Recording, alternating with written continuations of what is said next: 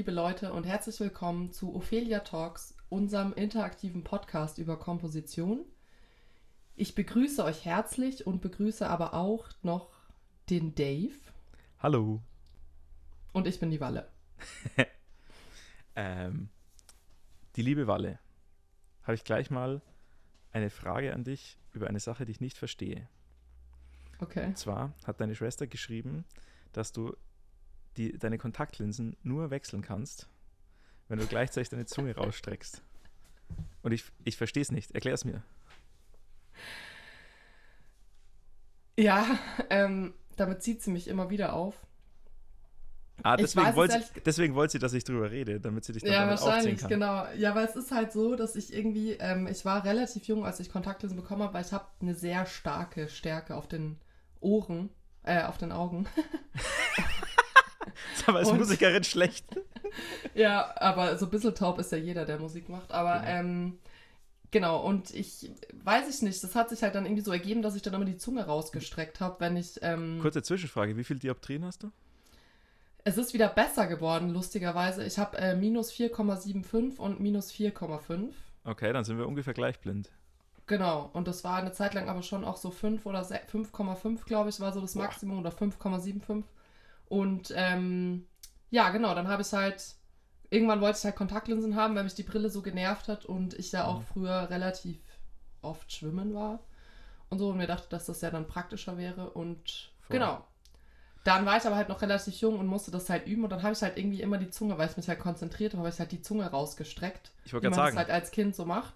Und irgendwie ist das aber noch so ein bisschen erhalten geblieben. Der Automatismus ähm, ist noch da. Aber ich kenne das genau. auch. Also, ich muss schon wieder erwähnen, dass ich eine Freundin habe. Ich habe eine Freundin. Oh. Und, und bei meiner, wer den, wer den Gag nicht versteht, muss sich die letzten Folgen anhören. Ähm, und die, äh, die sagt es auch bei ihr so, wenn sie sich auf was konzentriert, irgendwas, irgend so was Kleines, Fitzeliges, wie eben zum Beispiel Kontaktlinsen raus und rein tun, dann muss immer die Zunge raus. Und also ich weiß, ich weiß, dass es das gibt und ich kenne ganz viele Leute, wo das so ist, aber ich, äh, ich verstehe es nicht. Ich kann es auch überhaupt nicht erklären, also ich kann es gar nicht erklären. Und ich meine, meistens ist man auch alleine im Bad. Also ich bin mhm. meistens alleine im Bad, wenn ich meine Kontaktlinsen raus oder rein mache. Aber deshalb fällt einem das dann auch nicht so auf. Und immer wieder, wenn mhm. man dann doch nicht, nicht alleine im Bad ist, sondern jemand anders dabei ist, dann wird man da immer Zum Beispiel auf jeden Fall oft drauf angesprochen. Ja, genau. Verstehe. Ja. ja. dieses Konzentrationsding ist sowieso was ganz Interessantes, gell? Was es da für Übersprungshandlungen gibt und sowas. Und ich weiß ja. auch, dass ich das als Kind auch viel stärker hatte, sowas. Also, dass man dann irgendeine, irgendwas eben ausgeführt hat, irgendeine Bewegung oder irgendeine Handlung, die dann das verstärkt, die Konzentration oder so, glaube ich. Also ich merke das, ich habe das schon auch manchmal, dass ich zum Beispiel so an meinen Lippen rumkau und dann mhm. werden die aber natürlich super trocken und dann lasse ich es wieder. Aber ähm, das passiert mir schon manchmal. Also. Ja. Nee, voll. Das ist, ähm, aber ich finde es total interessant, eben bei Leuten zu beobachten. Aber dieses Zunge rausstrecken ist, glaube ich, ziemlich universal oder das gibt es ganz, ganz oft. Ich meine, ich hätte auch mal irgendwas gelesen über irgendeine psychologische Studie dazu und so, wie, wie es dann quasi auf einem Gehirnlevel erklärt wird, aber habe nicht ja, genau es gibt ja auch diese Theorie, dass wenn du Kaugummi kaust, dass du dich dann besser mhm. konzentrieren kannst. Ja. Oder dass das auch Hunger bekämpft, habe ich mal gelesen. Dass du Kaugummi kauen. Genau, dass du am besten, irgendwie, wenn du einkaufen gehst oder so, am besten Kaugummi kaust, weil dann denkt dein Reptiliengehirn so, ich esse gerade was und ich brauche nichts zu essen und dann kaufst du nicht übermäßig viel Quatsch. Und dann kaufst du gar nichts ein und gehst wieder nach Hause. Genau. Und sitzt dann mit dem leeren Einkaufskorb da rein. Aber dann hast du immerhin Kaugummis daheim, die du essen kannst. Ja, das stimmt. ähm, ja, Dave, ich habe hab eine sehr lange Liste. Ähm, oh Gott. Und ich alles alles heute, für heute? Nee, nee, genau. Ich habe mir für heute ein ganz kleines Thema rausgesucht. Und zwar haben wir, wir arbeiten schon lange zusammen musikalisch oder wir haben ja immer wieder, haben sich unsere Wege gekreuzt. Irgendwie es sind jetzt schon auch ein paar Jahre. Und mhm. ähm, natürlich hat man viel voneinander gelernt und sich gegenseitig vielleicht auch irgendwie inspiriert und so weiter. Und was ich auf jeden Fall auch von dir gelernt habe, ist das Schimpfwort Bob. und jetzt wollte ich dich mal fragen, wie du eigentlich dieses Schimpfwort gelernt hast. Das ist schon ein bisschen her. Das ist, das ist schon wieder aus meinem Wortschatz verschwunden mittlerweile. Ich glaube, ich sage das gar nicht mehr so viel, oder? Das nee, war... aber hast du früher extrem oft gesagt. Stimmt. Und zwar, wie alt war ich da gewesen? Es war vor vier, fünf Jahren oder so, glaube ich. Da haben wir das ganz viel. Und ich habe das von meinem besten Kumpel, dem Dani. Äh, Shoutouts, mhm. Shoutouts gehen raus. Glaube ich zumindest, dass ich es von ihm habe.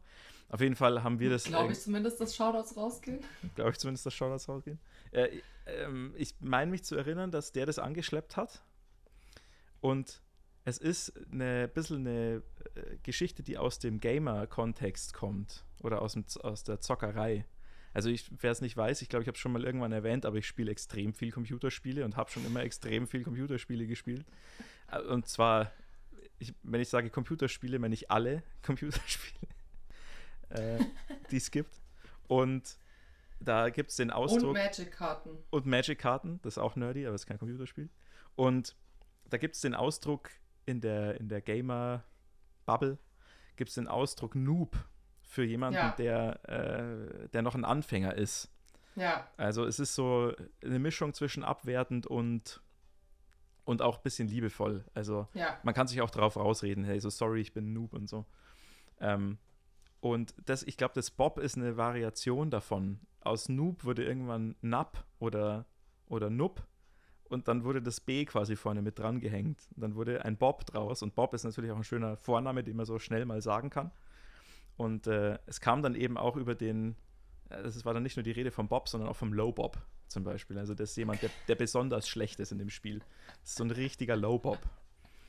Und dann habe ich das halt irgendwie in die Musiker-Bubble mit rübergetragen zu dir und du hast es von mir gelernt dann offensichtlich.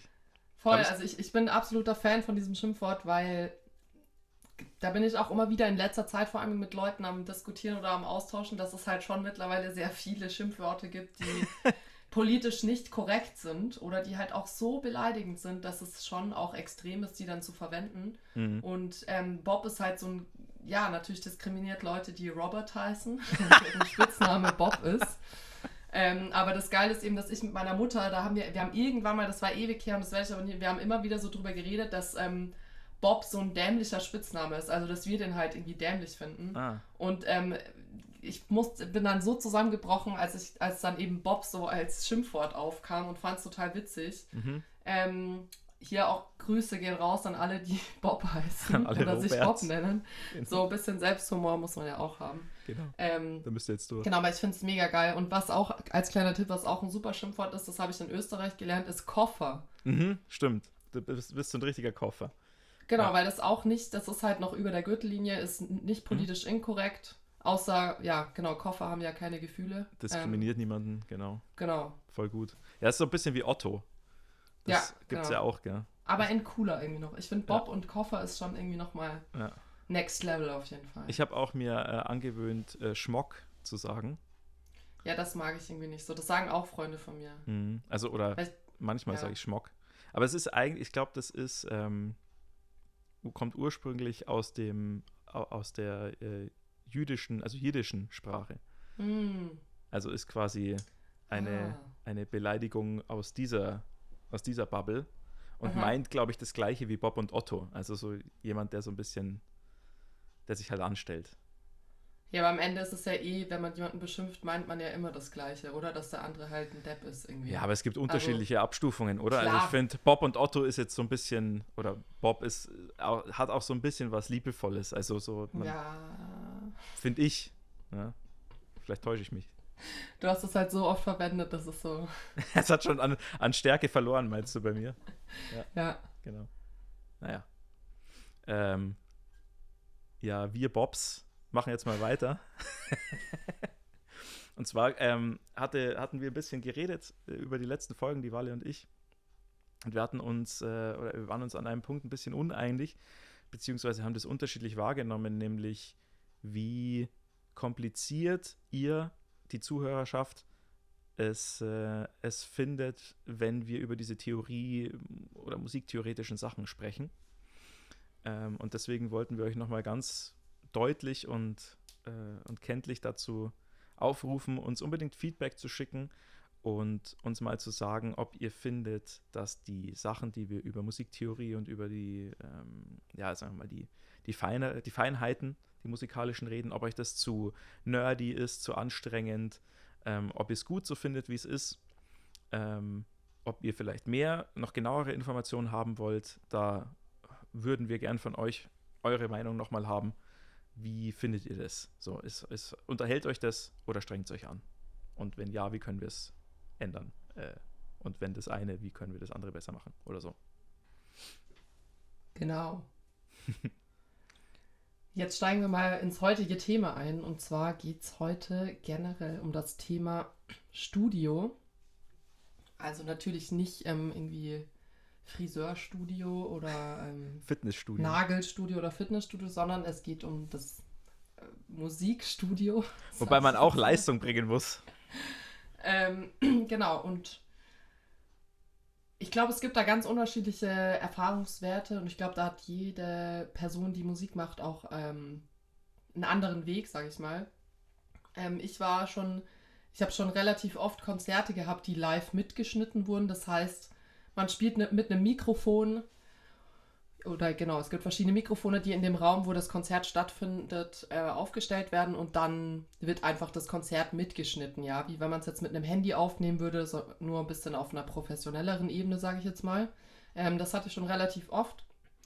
Ähm, die Studiosituation an sich ist, glaube ich, sehr unterschiedlich. Also habe ich bis jetzt sehr unterschiedlich erlebt. Ich hatte schon äh, Proben, wo, wo es dann auf einmal hieß, ähm, ja, okay, komm, wir schneiden das jetzt schnell mit und dann wurde das, dann wurde daraus ein Song oder was weiß ich. Ähm, es kommt auch immer darauf an, für was aufgenommen wird. Es gibt ja eben das Klassische, man geht ins Studio äh, als Band und nimmt eben einen Song auf oder nimmt mehrere Songs auf, die dann veröffentlicht werden sollen, äh, im Radio laufen sollen, auf CDs, was weiß ich und so weiter, ihr wisst schon.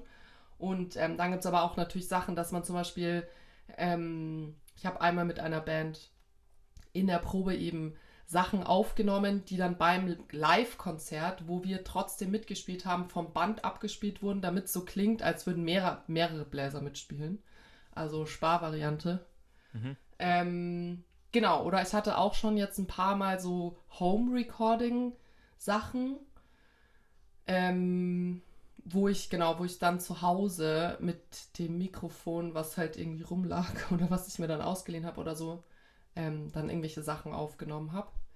Und genau, es gibt also gibt einfach sehr verschiedene Studiosituationen und für mich ist aber, glaube ich, generell immer so, ich weiß nicht, wie das gibt bestimmt auch Leute, die das halt wirklich professionell StudiomusikerInnen sind. Also das gibt es schon auch in der Musikbranche als Beruf, sage ich mal, oder als Hauptaugenmerk äh, und oder als Haupttätigkeit und im Studio ist es halt so, man hat halt nicht so viele Versuche und es muss halt relativ perfekt sein, weil Studiozeit sozusagen teuer ist. Also man muss ja das Studio mieten und so weiter. Und je, je schneller man das dann gut spielen kann, desto besser ist es. Man hat halt eben auch die Kopfhörer auf. Man spielt meistens nicht mit der ganzen Band in einem Raum. Das heißt, das sind, äh, genau, ist für mich oft sehr ungewohnt. Ich bin jetzt nicht unzufrieden mit den Leistungen, die ich im Studio vollbracht habe, beziehungsweise der Musik, die ähm, entstanden ist. Aber es ist auf jeden Fall für mich eine deutlich stressigere Situation, als Live-Konzerte zu spielen, weil man halt irgendwie weiß, okay, es kommt jetzt wirklich drauf an, dass das alles perfekt ist. Und ähm, bei Live-Konzerten ist es ja so ein bisschen auch, dass es um, die, um den Kontakt mit dem Publikum geht und halt um ganz verschiedene mhm. Sachen, die ich jetzt nicht alle aufzählen will. Genau.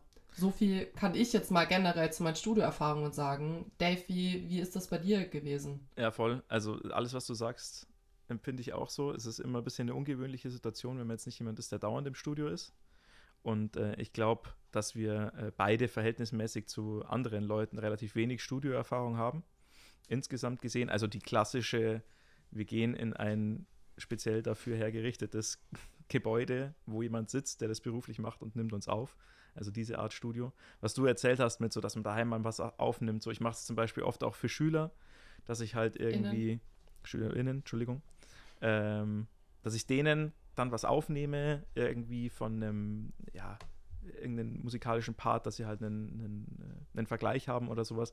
Aber das ist ja eben nicht das, was du gerade gesagt hast, dass man dann quasi auf Leistung und eben auf Zeit auch quasi jetzt in dieser bisschen künstlichen und seltsamen Atmosphäre, die so ein Studio einfach mit sich bringt, dann, äh, dann abrufen muss.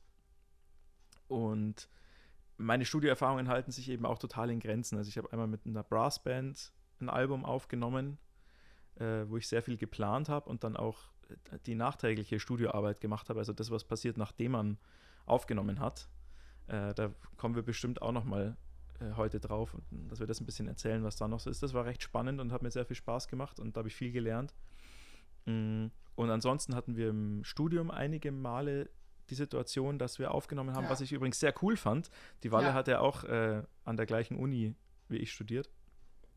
Und da haben wir quasi, war das jedes Semester oder jedes zweite? Ich weiß es gerade nicht mehr. Jedes Semester. Genau, haben wir jedes Semester eine, äh, quasi mit den Bands, äh, in denen wir da gespielt haben im Studiumskontext, eine Studioaufnahme gemacht. Ja, eine relativ kleine und relativ überschaubar, vielleicht, was hat da jede Band gemacht? Zwei, drei Stücke oder so. Ja, Und auch die Studiozeit war recht kurz, ja, also kürzer als es dann normal wäre, wenn man mit seinem eigenen Projekt das macht. Aber war eine coole Erfahrung und äh, fand ich gut, dass man das mit allen Studenten macht cool, ja, voll. um das, ähm, also da auch äh, dicker äh, Shoutout ans Cons und ich glaube auch an den äh, Roman Schwaller, der da ja sich ein bisschen reingeklemmt hat und das organisiert hat. Da muss man ihn schon mal auch dafür loben, Auf jeden Fall. finde ich. Auf jeden Fall. man muss nicht alles loben, was Roman Schwaller gemacht hat, aber das, Oh das nein, weil ich wollte gerade sagen, vielleicht hört der Roman den Podcast ja irgendwann mal. ja, das äh, würde mich total freuen, aber ähm, da Never gonna happen. Never gonna happen. Aber das ist ähm, was, was ich tot, ihm total hoch anrechnen, was ich total gut fand am Studium. Ja, voll. Wir hatten ja auch, es war ja dann auch mit, ähm, es gab dann eben auch eine Big Band von vom Cons, beziehungsweise mittlerweile ist es jetzt die Muck. Das hieß früher Cons, aber es ist Mhm. jetzt die Muck. Ähm, schon seit längerem. Und da hatten wir auch immer diese Live-Konzerte und die wurden eben auch mitgeschnitten. Also diese Mhm. Big Band-Konzerte, einmal im Jahr wurden die mitgeschnitten. Äh, fand ich auch extrem ähm, cool, genau, wenn man dann so ein bisschen Erfahrung sammeln konnte. Und ich meine, eben diese Studioerfahrungen da in Wien ähm, mit diesen Ensembles, das war ja wirklich nix, sage ich jetzt mal. Mhm. Also das war jetzt wirklich nicht professionell oder nicht krass, aber es war halt so, ein, so gut, das mal zu machen und halt so regelmäßig diese Situation einfach zu haben. Und eben dass kein ein Druck dabei, Mikrofon so richtig. Vor ja, allem steht, ja genau, voll. Also genau. Dass man eben nicht sofort, also dass es dann nicht darum geht, dass es dann danach verkauft wird oder ja, du, äh, dass da irgendein Produzent dahinter steht, der damit Geld verdienen will oder so, sondern einfach, dass Ja. man diese Situ- Situation mal erleben kann. Ja, ja, genau. voll. Fand ich richtig cool. Ähm, generell so Studio-Thematik und sowas, wir werden vermutlich ein paar Fachbegriffe ähm, hier einfach fallen lassen jetzt in, in den nächsten Minuten. Wir werden versuchen, uns das bewusst zu machen und euch kurz eine Mini-Erklärung dazu zu geben. Ich hoffe, das klappt. wir haben jetzt zum Beispiel schon mal, ähm, oder gleich von weg, vorwegnehmen kann ich mal das Wort Take. Das wird sehr oft äh, vorkommen. Das bedeutet quasi eine, eine konkrete Aufnahme, die gemacht wurde. Ähm, und man macht davon meistens mehrere, während man im Studio ist und sucht sich dann am Schluss entweder einen aus, der am besten gelaufen ist, oder man verbindet zum Beispiel verschiedene Takes zu einer Endversion dann. Ja, weil bei dem, bei dem einen Take war der Anfang gut und bei dem anderen Take war der Schluss gut. Und dann verbindet man diesen beide, diese beiden Takes miteinander und macht einen, der quasi beides gut hat. Ähm, das ist relativ wichtig. Wir haben über Recording gesprochen, also Aufnahme auf Deutsch. Ähm, ist dir noch irgendwas eingefallen? Nö. War dir noch aufgefallen? Nee, okay. Äh, cool. Dann ähm, waren wir ja, wir in Anführungszeichen, weil, also ich wäre auch mit im Studio gewesen. Äh, war das Anfang Oktober, gell? 1. Oktober oder so. Erster, zweiter, dritter, ja. Erster, zweiter, dritter. Äh, waren wir im Studio, wir in Anführungszeichen, weil ich war krank.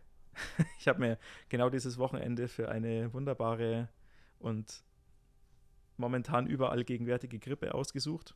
Also, oder grippaler Infekt ist eigentlich das richtige Wort. Und bin, fla bin flach gelegen und musste die Walle und alle Leute, die wir da organisiert haben, alleine lassen im Studio, was mich richtig nervt, jetzt wo ich so drüber nachdenke, immer noch. Ich habe es jetzt eine Zeit lang ganz gut runtergeschluckt, aber jetzt gerade nervt es mich wieder. Oh. Und ähm, Walle, erzähl doch mal, wie, wie war das so? Ja, also wir, alle außer Dave, haben den Song Here aufgenommen und das ist jetzt auch die Verkündung oder dass ihr auch Bescheid wisst, der, dieser Song, den wir jetzt im Podcast die meiste Zeit bearbeitet haben, hat jetzt eben den Titel Here, so Genau. wie hier auf ähm, Englisch, äh, erhalten. Und das war sozusagen unser Ziel. Ähm, genau, wir haben am, am ersten Tag haben wir uns in Nürnberg getroffen an der Hochschule und haben da zusammen geübt als Band und ähm, genau, haben das erste Mal uns zusammengetan.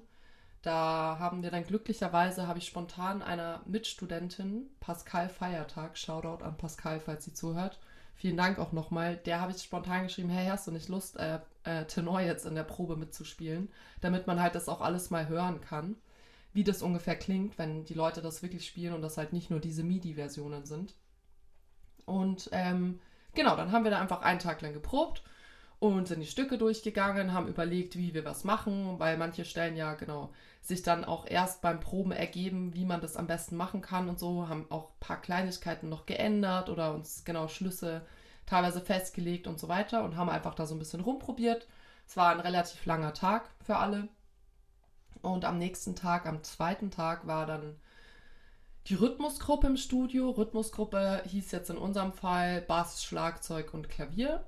Und genau, dann haben die erstmal mit dieser MIDI-Version, ähm, haben die sozusagen ihre Sachen eingespielt, die sie jetzt bei diesem Song hier ähm, spielen sollten und halt auch so, wie wir es geprobt hatten und so weiter. Und dann haben wir, es war nämlich so ein Wochenende, wo alle so ein bisschen gekränkelt haben. Also ich war auch schon auch ein bisschen erkältet und habe mich dann ähm, mit diversen Mitteln aus der Apotheke ja so hoch gepusht, dass ich das machen konnte. Durchgeprügelt.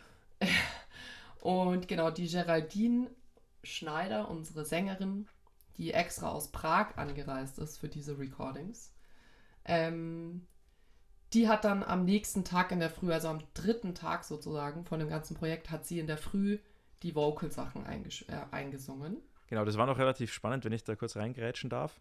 Ähm, ich habe dann nämlich die, in den Wochen vorher äh, das erste Mal in meinem Leben richtig getextet. Also einen, einen Text für die Melodie geschrieben.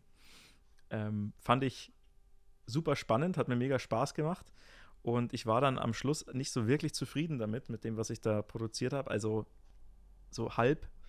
Und dann habe ich die Geraldine einfach angerufen und um Hilfe gebeten und das war total lieb von ihr. Sie hat sich dann echt äh, ziemliche Mühe gemacht, sich Zeit genommen und ist das gemeinsam mit mir dann nochmal durchgegangen, hat noch ein paar Alternativvorschläge gebracht und so und hat mir dann echt super dabei geholfen, äh, diesen Text noch, sagen wir mal, auf die Höhe zu kriegen, dass wir dann oder dass ich dann damit zufrieden bin und sie natürlich auch, weil sie musste ihn ja dann singen, also darum ging es dann äh, letzten Endes auch, dass sie auch happy damit ist. Und äh, das war cool. Also äh, auch wieder mal was komplett Neues gemacht. So Text schreiben. Äh, ganz abgedreht. Ist äh, schwarze Magie. Und äh, macht, aber, macht aber Spaß. Also mache ich gern wieder. Wenn wieder Vokalsachen anstehen, schreibe ich wieder Texte. Sehr schön. Da muss ich es nämlich nicht machen. Mir ist jetzt gerade noch in meinem Bericht äh, ein Reihenfolgenfehler aufgefallen. Das ist aber halb so wild. Aber mhm. wir haben nämlich am zweiten Tag, nachdem die Rhythmusgruppe eingespielt hatte, hat dann schon der Louis Burger, der bei uns den Altsaxophon- und Klarinettenpart übernommen hat, hat am zweiten Abend sozusagen, ich glaube bis um elf oder halb zwölf noch ähm, seine Sachen eingespielt. Not bad. Und dann kam eben am dritten Tag die Geraldine in der Früh und dann äh, am Nachmittag sozusagen kam dann ich und habe noch die Barry-Sachen eingespielt. Wir hatten Bariton-Saxophon. Genau, Bariton-Saxophon. Barry ist so die Abkürzung, genau. ähm, wir haben eigentlich überlegt gehabt, ob die drei Saxophone zusammen einspielen, also dass wir gleichzeitig ähm, das aufgenommen wird, was wir spielen und wir halt zusammen in einem Raum stehen und zusammen spielen. Da jetzt aber eben der Dave krank war und dadurch eine Stimme gefehlt hat in diesen äh, Stellen, wo wir zusammen sind, haben wir uns dann dazu entschlossen, das einzeln aufzunehmen, weil es dann auch komisch ist, wenn man im, im Kopf hat sozusagen, dass es für drei, also dass es drei Saxophone sind, die da spielen, dann ist es schon ein bisschen komisch, das dann nur zu zweit zu spielen, weil dann eben diese eine Stimme immer fehlt. Es ist halt relativ weit auseinander und schwer zu hören. Ja, ja und dann genau. ist es einfach ein bisschen unhand unhandlich. Deshalb haben wir es dann einzeln aufgenommen. Ja. Genau, das war, äh, war dann auch der Grund, warum ich quasi äh, eine Woche drauf dann in Eigenregie daheim mit, meinen, mit meinem Mikrofon und meinem Computer quasi dann die Tenorstimmen noch eingespielt habe.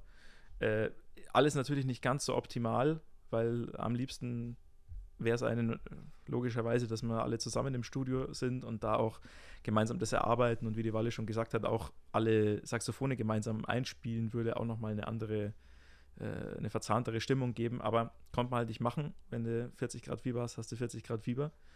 Ähm, Und ist dann aber noch. in Eiswürfelwasser liegen. Genau, geht schon. Kein Problem. Kann man sich auch super konzentrieren, so einen ganzen Studiennachmittag ja. lang. Gar kein, gar kein Ding. Ähm, haben uns jetzt für diese Lösung entschieden oder mussten uns dafür entscheiden. Und es hat dann auch ganz gut funktioniert, finde ich, jetzt im, am Ende vom mhm. Tag. Also ich habe mich dann auch ganz wohl gefühlt. Ähm, ihr habt eh super Vorarbeit eben geleistet da im Studio, also ich musste mich da ja nur noch draufsetzen. Ähm, und so war ich, war ich super zufrieden. Und dann mit dieser, sagen wir mal, Notlösung, glaube ich, können wir jetzt alle ganz gut leben trotzdem. Ähm, Auf jeden Fall. Wir haben jetzt so eine Art äh, Zwischenstand von den Aufnahmen schon bekommen. Das nennt man einen Walkout. Das ist jetzt wieder so ein Fachbegriff. Ähm, ich, äh, kann auch sein, dass ich jetzt falsch erkläre, weil ich bin ja kein so richtiger Studio-Dude.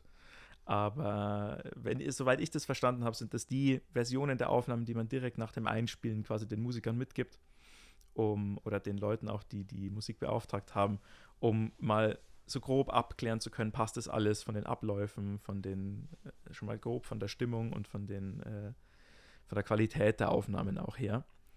Und, und von den Takes, wo wir jetzt wieder beim Thema Take ah, werden, genau. äh, welche Takes sozusagen ausgewählt wurden. Also mhm. da werden dann der Produzent oder Produzentin ähm, wählt Takes aus und äh, genau entscheidet sozusagen, das heißt editieren, der entscheidet mhm. eben, welche Takes jetzt zusammen geschnitten werden oder welche zusammen übereinander gelegt werden und dieser Walkout, dieses Ergebnis heißt Walkout und mhm. genau. Na, siehst du, schau, kenne ich mich eben nicht aus. Gut, dass du da bist. Vielleicht ist auch totaler Schmarrn, was ich erzähle. Aber ja, fragen wir noch mal, auf jeden Fall verstanden. Fragen wir dann nochmal den Dommy. Wenn der, die, ja. wenn der die Folge hört, dann muss er uns eine ganz wütende E-Mail schreiben. die können wir euch ja dann vorlesen. Genau, ihr erzählt nur Quatsch. Ihr ähm, Koffer. ihr, ihr scheiß Pops. Ähm, und genau, die würden wir euch jetzt so äh, ein bisschen zeigen, ja? Teile dieser Walkouts und äh, am liebsten gleich verbinden äh, mit der alten MIDI-Version, die ihr schon kennt. Also quasi nacheinander erst alte MIDI-Version, dann aktueller Walkout ablaufen lassen. Ähm, hier wie immer der Hinweis: Achtung, jetzt kommt Musik. Wenn ihr schneller Podcast hörst als normale Menschen, dann müsst ihr jetzt langsamer drehen, ähm, weil sonst hört sich die Musik ganz verdreht und lustig an. Dann müsst ihr es halt aushalten, wie langsam wir reden. Aber da müsst ihr dann durch. Alright, wir machen den, äh, das erste Beispiel wird sein das Intro und die ersten acht Takte des A-Teils.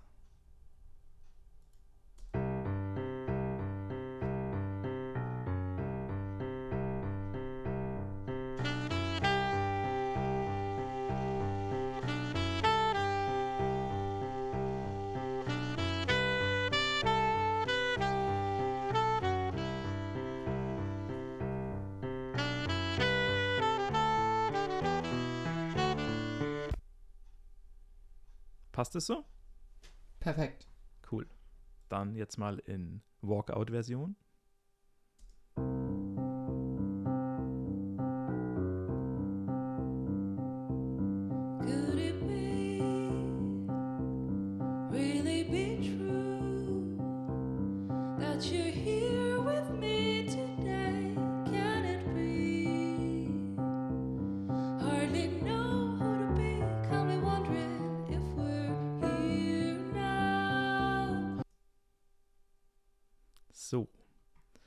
Gesagt B-Teil, ne? Mhm. B-Teil, B-Teil, B-Teil.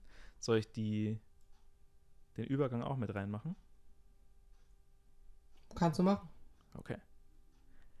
So, hier der B-Teil mit Übergang hinein. Acht Takte, also den Anfang davon.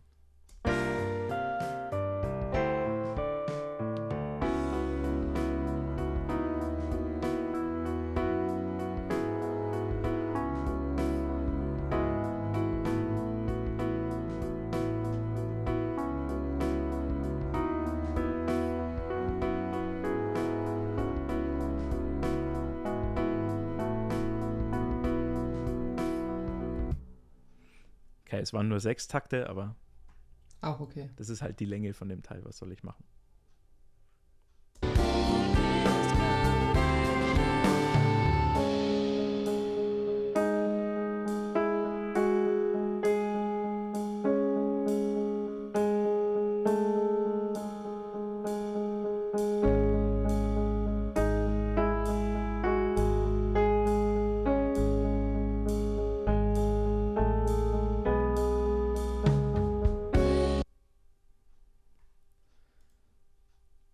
So, dann kommt die ersten acht Takte der zweiten Strophe. Auch wieder als MIDI. Auch erst als MIDI.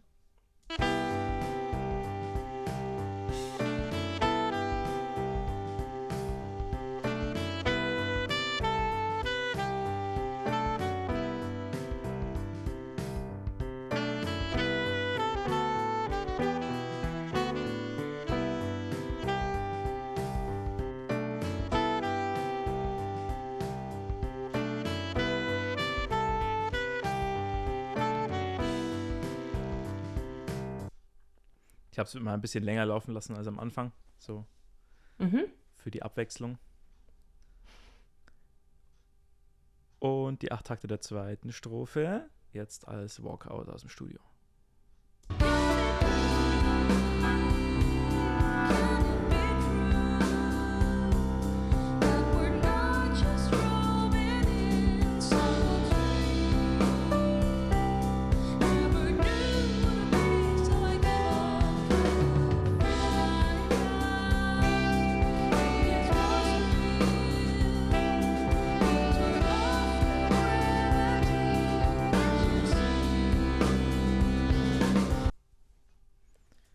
Genau.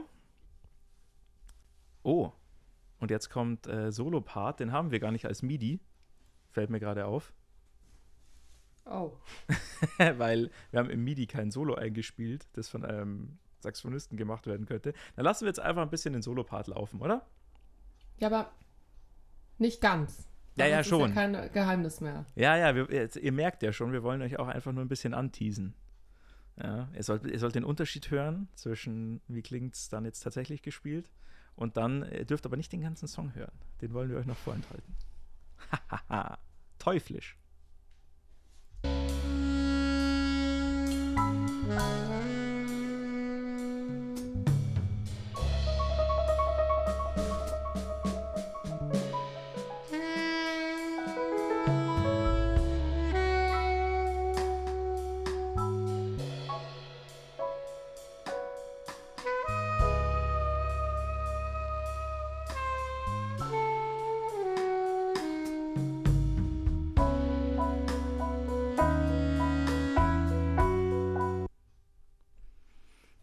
Übrigens, spielt einfach so schön. ich wollte gerade sagen, übrigens mal dicke Props an den Louis hier Ja. an dieser Stelle. Beautiful. Man muss auch dazu sagen, dass der Louis derjenige war, ich weiß jetzt nicht, wie es bei dir daheim war, Dave, aber Mhm. ähm, der Louis war derjenige, der am wenigsten Takes gebraucht hat. In dem Fall sozusagen Versuche. Me meine zählen ja Also- nicht. Ja. Der hat relativ schnell einfach ähm, sehr schnell das sehr schön alles gespielt. Nice. Ja, ich war, hab's auch beim, ich habe es ja ein paar Mal anhören müssen. Oder müssen, klingt so dumm. Ich habe es ein paar Mal angehört daheim und war jedes Mal wieder über das Solo begeistert. Also es hat mich, Ja. nicht, hat mich nicht gelangweilt. Voll gut. So, dann äh, Schlussteil, Outro. Das kennt ihr auch schon, so halb. Äh, die MIDI-Version kennt ihr sowieso, aber die Walkout-Version noch nicht. Jetzt nochmal als MIDI erst.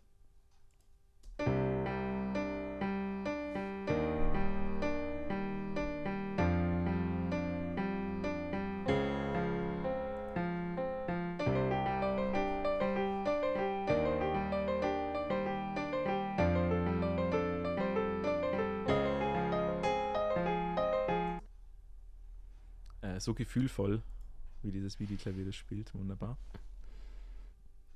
Und hier der Walkout. Das Walkout-Outro. Out, out, Walkout, out, Outro.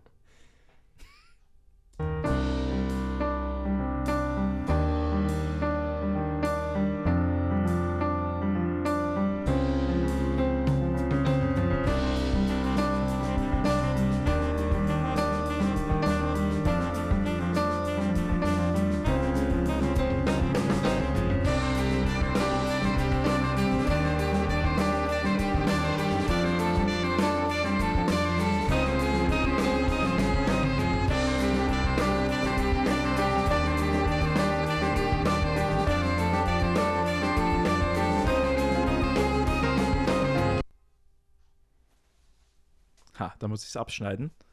Sonst, Ja, sonst zeige ich euch schon das coole Finale.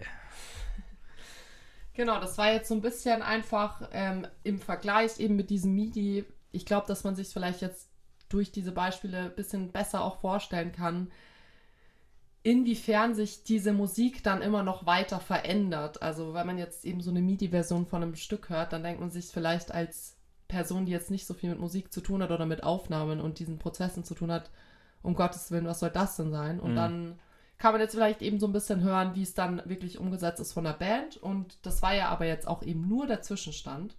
Ähm, das wird jetzt alles noch gemischt, das wird noch gemastert und so weiter. Sollen wir das kurz Wenn's noch erklären? Soweit ist, ich dachte, dass wenn es soweit ist, dass wir es mit. Ja, können wir machen.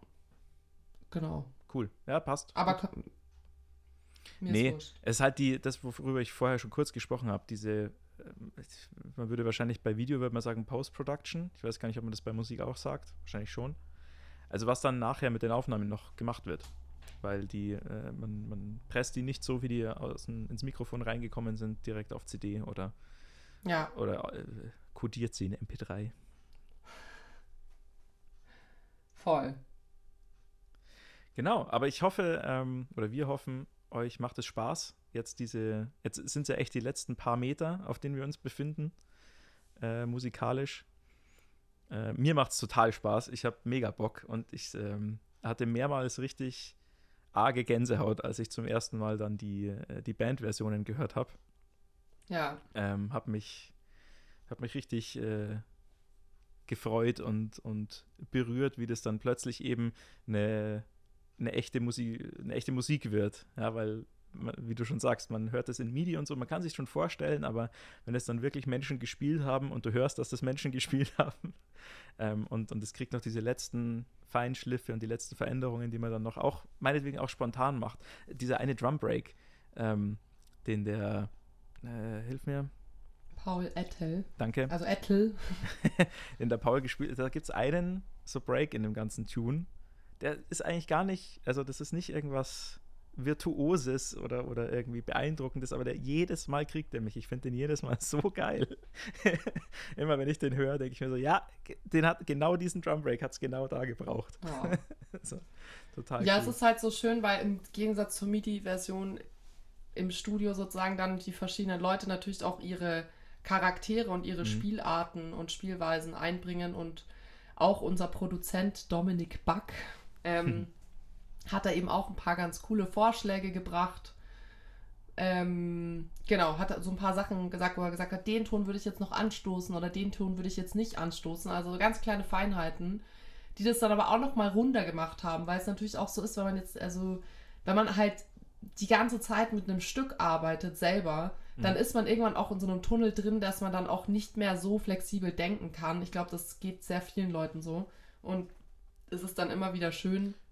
Und ist auch ganz wenn normal. Wenn man Input von anderen Leuten, genau, genau, eh sowieso. Aber es ist halt dann toll, wenn man nochmal von anderen Leuten nochmal einen anderen Input bekommt und dann vielleicht doch noch so ein paar Feinheiten geschliffen werden, die man jetzt selber nicht unbedingt, auf die man jetzt nicht sofort gekommen wäre. Genau, und auch Leute, wie du vorher sagst, ihren Charakter mit einbringen, auch ja. in, de in der Form, als dass sie dann einfach das auf eine Art und Weise spielen, wie man es vielleicht jetzt nicht unbedingt sich vorgestellt hat, so beim, ja. beim Schreiben und beim Komponieren, es aber trotzdem mega cool ist und einfach zu der Situation auch passt, zum Beispiel, die gerade ist und, und wie sich das anfühlt, das Stück in, in dem Moment, wo man es aufnimmt. Und ich glaube, da sind wir beide so, äh, Walle und ich, dass wir das immer total als positiv und bereichernd empfinden, wenn dann jemand kommt und sagt, hey, lass uns das doch so machen oder, oder es auch einfach anders macht und, und damit riskiert, sozusagen, dass, äh, dass wir dann irgendwie kommen und sagen, nein, äh, das ist ja nicht so, wie wir es gemeint haben. Aber ich glaube, äh, die, die Musik profitiert immer davon, wenn man sich mental Spielraum lässt, auch als derjenige, der das geschrieben hat und, und vorgegeben hat. Auf jeden Fall. Ich glaube, was man noch so als Beispiel sagen könnte für die Leute, die jetzt die anderen Folgen sich auch schon angehört hatten, wir hatten ja diese Idee mit dem gestrichenen Kontrabass und dem E-Bass, die zusammenspielen.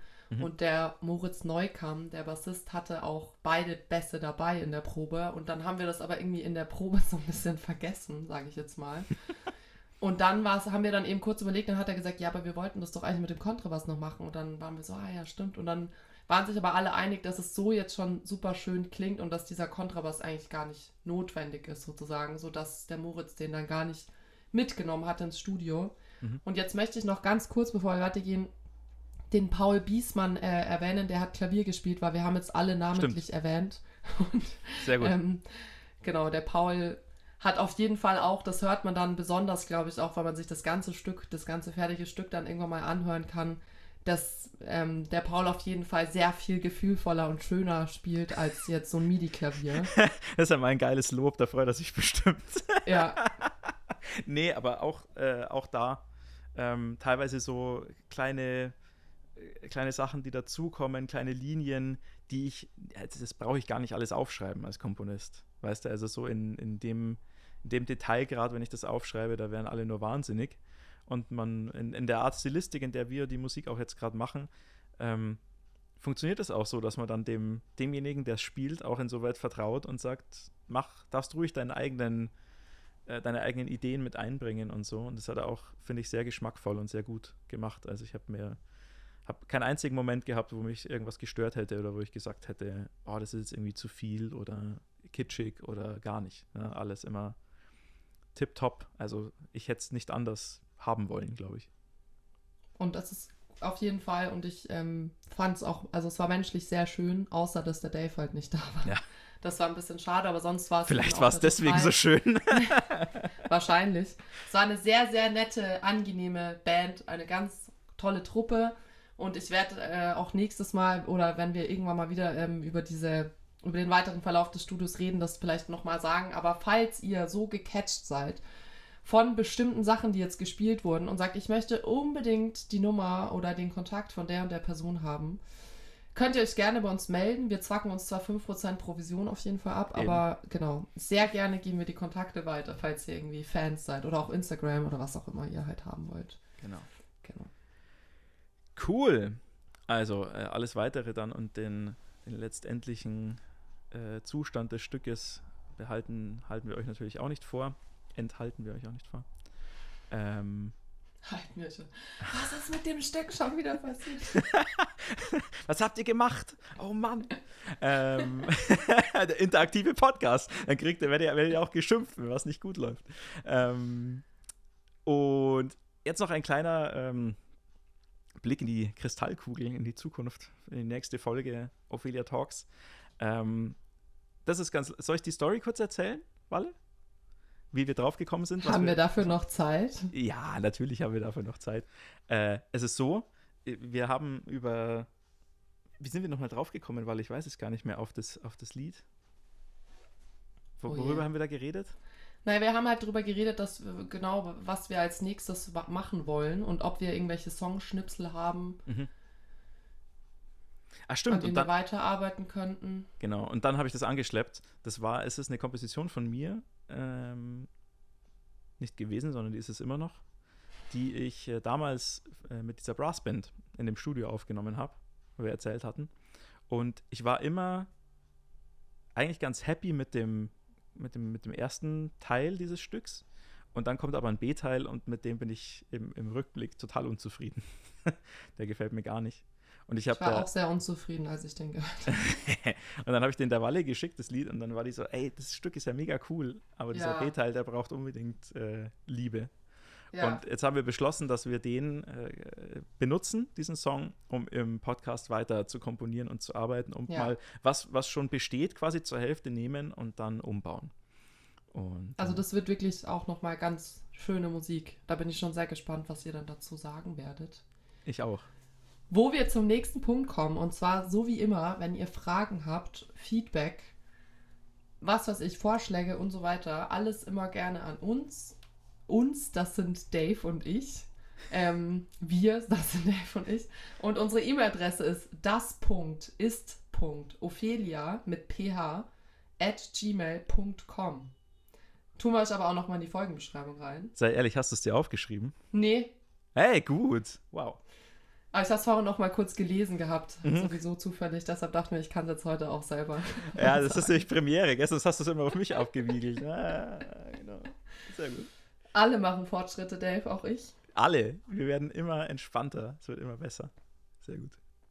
Ähm, vielen Kurzes äh, Selbstlob noch am Schluss. Mega, Dave. Cool. Ey, man darf sich auch mal selber auf die Schulter klopfen, oder nicht? Klar. Na gut, Glück gehabt.